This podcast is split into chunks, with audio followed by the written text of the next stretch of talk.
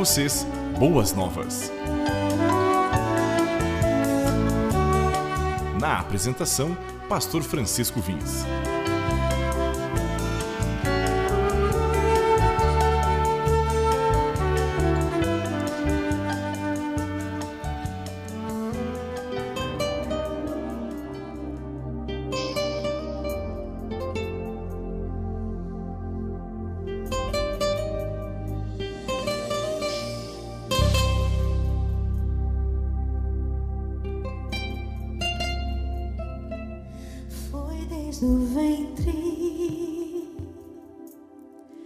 Que ele te chamou pelo teu nome, como se fosse uma sinfonia. Assim você ouvia a voz de Deus.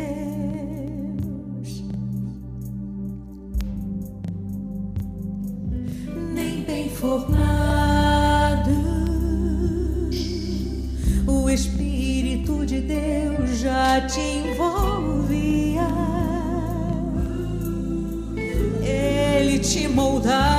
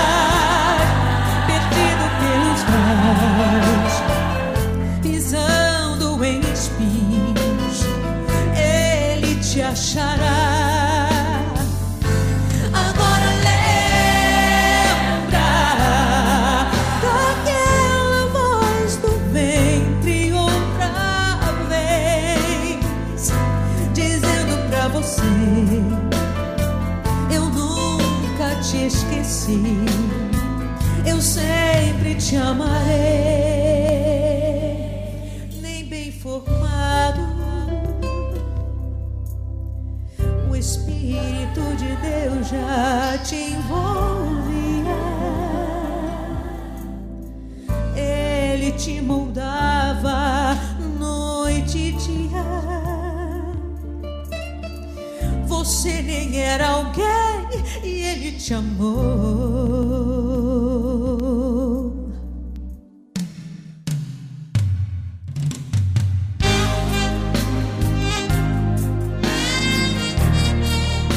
Seria capaz de amar tanto assim e dar a vida por mim e por você?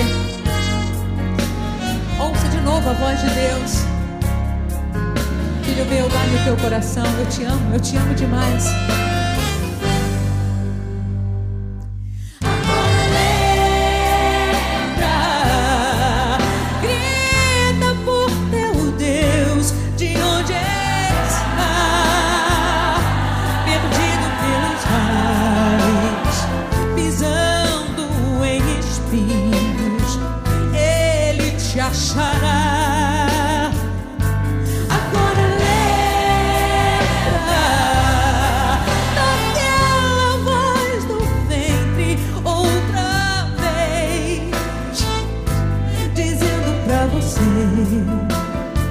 Eu nunca te esqueci, eu sempre te amarei. Eu preciso aprender na minha vida que eu tenho um Deus que sempre me ama. Deus não é como eu sou. Eu tenho dias que eu estou mais feliz e tenho dias que eu estou menos feliz. Tenho dias que eu estou chateado e dias que estou alegre. E é interessante, as pessoas que convivem comigo, elas devem notar isto comigo. Que eu sou uma pessoa que de vez em quando tem esses altos e baixos. Mas nós precisamos aprender que Deus não faz assim conosco. Ele sempre nos ama da mesma forma. Sempre do mesmo jeito. Davi teve que fugir N vezes de Saul. Davi batalhou pelo povo de Israel, Davi lutou por Judá, Davi fez de tudo para ajudar aquele povo, mas ele não era rei. E aí no capítulo 1 de 2 Samuel nós temos a história. No capítulo 31 primeiro nós temos a história do suicídio de Saul, porque ele perde a guerra e ele morre e Jonatas também morre. E aí é, eles, nós temos a história do capítulo 2, diz, depois da morte de Saul, Davi retornou de sua vitória sobre os amalequitas. Fazia dois dias que estava em Ziclac, quando no terceiro dia chegou um homem que vinha do acampamento de Saul, com as roupas rasgasta, rasgadas e terna cabeça. E aproximou-se Davi, prostrou-se rosto em terra em sinal de respeito. E Davi lhe perguntou, de onde você vem? Fugi do acampamento dos israelitas. Conte-me o que aconteceu. O homem contou: o nosso exército fugiu da batalha e muitos morreram. Saul e Jonatas também estão mortos. Essa não era a notícia que Davi esperava. Davi tinha um amigo, e um amigo muito, muito íntimo, chamado Jonatas, filho de Saul. E agora ele recebe a notícia de que Saul e o filho tinham morrido. E aí Davi pergunta: como você sabe que Saul e Jonatas estão mortos? Jovem respondeu: Cheguei por acaso ao Monte Giboa e lá estava Saul apoiado em sua lança. lança. Os carros de guerra e os oficiais de cavalaria estavam a ponto de alcançá-lo. Quando ele se virou e me viu, chamou-me gritando e disse: Aqui estou. Ele me perguntou: Quem é você? Sou Malequita, respondeu. Então ele me ordenou: Vem aqui e mate-me. Estou na angústia da morte. Por isso aproximei-me dele e o matei pois sabia que ele não sobreviveria ao ferimento. Peguei o a coroa e o bracelete dele e trouxe-os a ti, meu senhor. Então Davi rasga suas roupas e os homens que estavam com ele fizeram o mesmo. Eles lamentaram, choraram e assim por diante. Davi perguntou ao jovem que trouxeram de onde você é? E ele respondeu, sou filho de um estrangeiro, sou Amalequita. Davi lhe perguntou, como você não temeu levantar a mão para matar um ungido de Deus? Então Davi chamou um dos seus soldados e disse: Venha aqui e mate-o. Porque para Davi, Saul ainda era ungido. Para Davi, ainda valia a mesma situação. E no ungido de Deus você não põe a mão. E aí é interessante o que acontece. O que, que acontece? Davi nos deixa a sua lamentação. Davi cantou esse lamento sobre Saul e Jonatas e ordenou que se ensinasse aos homens de Judá. É o lamento do arco que foi registrado no livro de Jassar.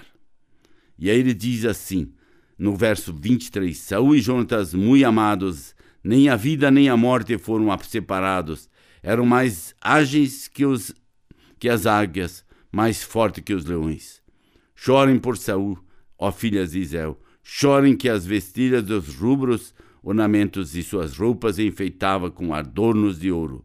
Como caíram os guerreiros no meio da batalha, Jonatas está morto sobre os montes de Israel. Como estou triste por você, Jonatas, meu irmão. Como eu lhe queria bem. Sua amizade era para mim mais preciosa que o amor de mulheres. É interessante o amor que Davi tinha por Jonatas. Ele tinha um amor tão grande por ele. Ele tinha uma amizade tão legal. Eles tinham uma amizade tão bacana. Isso é o que mais me falta na igreja no século XXI. Onde pessoas realmente têm amor um pelo outro. Onde pessoas querem conviver um com o outro. Onde pessoas vão lutar um pelo outro. Onde pessoas vão fazer coisas um pelo outro. Onde pessoas estarão dispostas a lutar e batalhar um pelo outro, onde pessoas vão se entristecer com a morte do outro. Nós hoje recebemos notícia de morte de alguém e dizemos, ah, morreu mais um. Tá mais ou menos assim. Morre um cachorro, um gato, ai, coitadinho do cachorro, do gato, morre uma, uma, um ser humano, não, é só mais um. É só mais um? Ou é uma criatura de Deus que Deus colocou nesse mundo para glorificá-lo e se ele glorificou ou não, esta não é a questão. Ela foi colocada para isso nesse mundo. E se ela não glorifica a Deus, ela vai responder a Deus. Eu e você precisamos glorificar a Deus com aquilo que nós fazemos. Davi glorificou a Deus quando seu melhor amigo morreu. Davi glorificou a Deus quando aquele que tanto o perseguiu morreu. Davi estava pronto a reconhecer a unção de um homem chamado Saul, mesmo no meio de toda a dificuldade que esse Saul teve e como o espírito do Senhor foi retirado dele. Ainda assim, Davi respeitava aquele que foi ungido. E nós precisamos aprender isso, porque só Ele é digno, só Ele merece a honra, só Ele merece o louvor, só Ele é que precisa ser engrandecido através de nossas vidas. E que você e eu possamos glorificar e reconhecer a grandeza de Deus. E se precisar fazer o que Davi fez, lamentar e chorar, nós vamos lamentar e chorar por aqueles que são verdadeiros irmãos amigos em Cristo Jesus. Que Deus te abençoe.